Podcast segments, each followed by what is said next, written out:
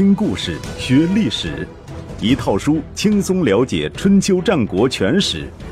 有声书《春秋战国真有趣》，作者龙震，主播刘东，制作中广影音，由独克熊猫君官方出品。第七十二集，冲冠一怒为红颜。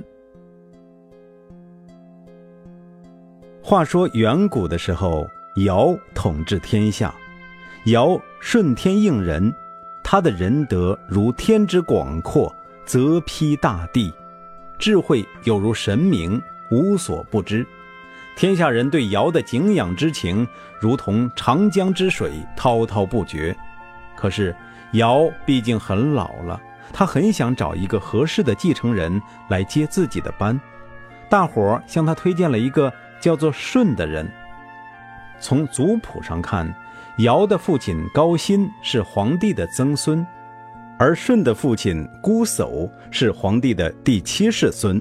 两个家族虽然自皇帝的儿子那一代就分支，却也多少有些血缘关系。姑叟是个瞎老头，在舜的母亲死了之后，又娶了个老婆，又生了一个儿子，取名为象。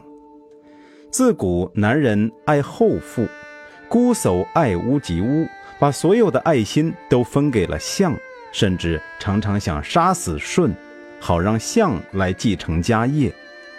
不过，舜是个超级孝顺的儿子，对于父亲的厚此薄彼毫不在意，反而对父母和弟弟更加亲善。尧是个很负责任的统治者，为了考察舜的品德。他将自己两个美丽的女儿一股脑嫁给了舜这傻小子，以观察舜的治家能力；又派自己的九个儿子与他交往，以观察他处事的能力。舜带着一家人居住在归水的拐弯处，于是因地制宜，以龟为姓。由于他的仁德，人们都来投奔他，与他为邻，接受他的领导。那地方三年变成了一座大城。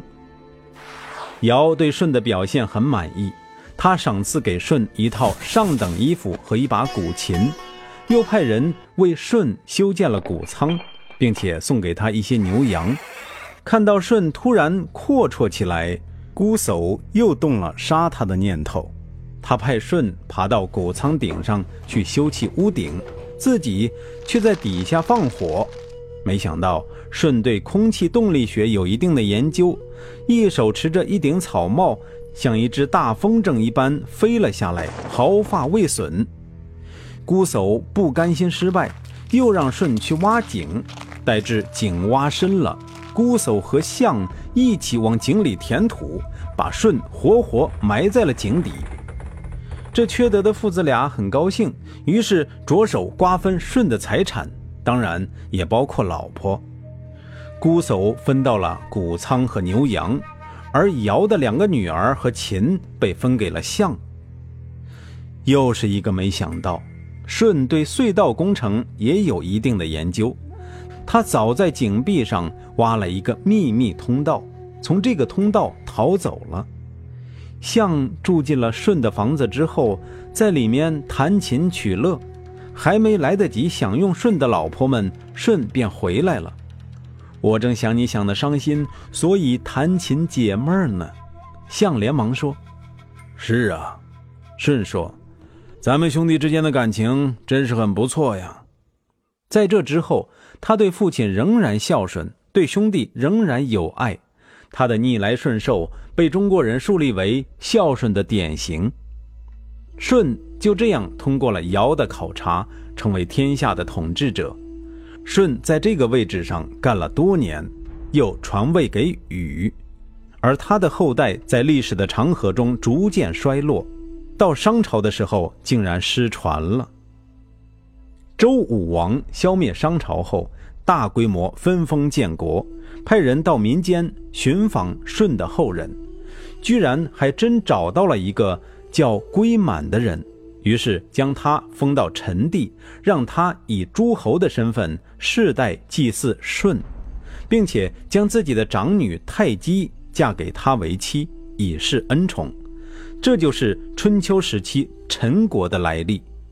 这个故事当然有诸多疑点，但是在那个年代，人们都毫不怀疑陈国的国君就是舜的后代。乌飞兔走，斗转星移。到公元前六零零年的时候，陈国的第十九任君主陈灵公已经在位十四年了。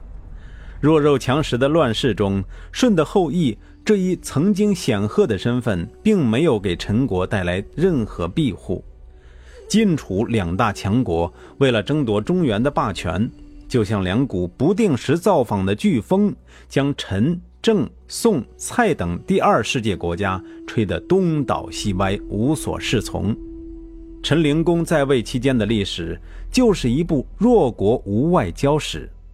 陈国不是被讨伐，就是被会盟；不是被晋国威胁，就是被楚国摆布，如同蜂箱中的老鼠。两面不是人，也许是过度的不安全感导致人性扭曲，也许是礼崩乐坏使得人丧失最基本的羞耻之心。在陈灵公身上，祖上的种种美德已经消磨殆尽，取而代之的是一种难以理喻的放荡。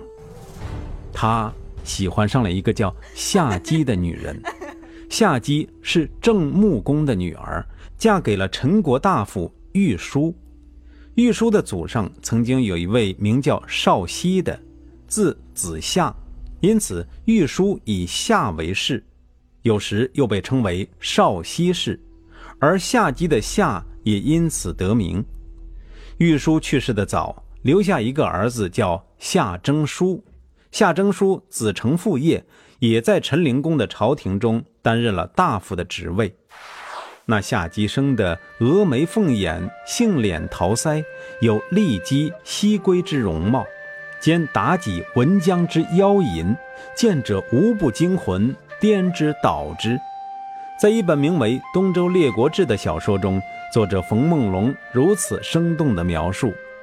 继而写道：“更有一桩奇事，十五岁时梦见一伪丈夫。”星官与符自称上界天仙，与之交合，交以吸精导气之法。天生丽质，加上吸精导气之法，使得这位丽姬成为不折不扣的床上尤物。再加上寡妇门前是非多，更使得一众登徒子趋之若鹜，争相献产。这下姬也并非来者不拒。在众多追求者中，只选择了区区三位来当自己的情人，那就是当朝国君陈灵公、大夫孔宁和宜行父。陈灵公与孔宁、宜行父通于下姬，是在男权社会中是一段逆向性的四角关系。一位寡妇同时拥有三位情夫，其中一位是国君，两位是大夫。同时，自己的儿子也在朝为官，大家每天都要见面，让人难免替他担心。这种关系很难处理吧？担心是多余的。陈灵公与夏姬私通，完全不必他的另外两位情夫。事实上，这段四角关系在陈国不是公开的秘密，而是头版头条的八卦题材。三位情夫之间，为了炫耀夏姬对自己的宠爱，甚至在朝堂之上 公然穿着夏姬穿过的汗衣，嬉皮笑脸的打闹。大夫谢野看不下去了，他对陈灵公劝谏道：“国君和卿大夫公然倡导淫乱，叫民众如何效仿呢？而且名声也不好。您实在喜欢穿，好歹将汗衣穿在里边，别拿出来炫耀。”陈灵公当场说：“哦，我知错了，一定改。”一转身就将这事儿当笑话告诉了孔宁和宜行父。孔宁和宜行父听了，便对谢野动了杀心。他们对陈灵公说：“不可轻视谢野的危害，这老头子的嘴很难管得住。如果听任其胡说八道，总有一天会坏了咱们的好事儿。”陈灵公愣了半天，问道。那该怎么办？孔宁做了个杀的手势，陈灵公点点头，表示默许。几天之后，谢野便沉尸于宫宫之外。对于谢野的悲剧，孔夫子以“民之多弊，无弊自立”这样一句诗来表达了自己的看法。“民之多弊，无弊自立”见于《诗经·大雅》，意思是，既然国人多行邪恶，就不要特立独行，乱发表意见。自古以来，众人皆醉我独醒的人，总是没有好下场的。这也是孔夫子“邦无道，其末足以容”的中庸之道的具体表现。陈灵公的淫乱不只是在国内享有盛名，连远在洛邑的周定王都有所耳闻。公元前六零零年，周定王派单襄公出访宋国和楚国，途经陈国。时值十月，单襄公看到的是一片萧条景象，道路上杂草丛生，路旁没有绿化。负责到边境迎送宾客的官员不见踪影，主管建设的司空不巡视道路，堂堰上没有水利设施，河流上没有桥梁，田野里的粮食也没有收割完毕，庄稼长得像杂草。首都的国宾馆已经荒废了。普通城市也没有像样的旅社，外交部对于天子的使臣不闻不问，连最起码的伙食都不能安排。要问陈国人都到哪里去了，回答是给夏姬家筑亭台楼阁去了。夏姬家贵门迎客，陈灵公、孔宁、仪行父戴着楚国时兴的帽子，相约前往夏姬家参加派对，因此不见任何宾客。单襄公回来之后，就对周定王说：“陈国也许快要灭亡了吧？”他接着说：“按照襄王的遗训，雨水稀少就修整道路，河水干涸正好搭建桥梁，草木凋零应当储藏粮食，天寒地冻则准备冬衣，寒风吹袭赶快修整城墙和房舍。”现在的陈国，十月已过，道路仍然无人修整，田地里的庄稼没人收割，水面上既没有水利工程，也没有桥梁，这是违背先王的教诲的呀！按照周朝的官制规定，外国派使者前来，边境官员要立刻向国君报告，并派专人迎接、引导、慰劳客人，陪同客人到宗庙向列祖列宗行献礼花。外交部要安排好宾馆，司徒派人服务，司空巡视道路，司寇安排保卫膳食，工作人员、马夫、工匠等人员全部到位，做到热情洋溢、宾至如归。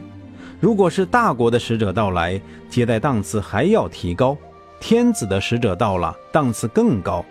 如果是天子本人巡视，国君必须亲自出面监督接待工作。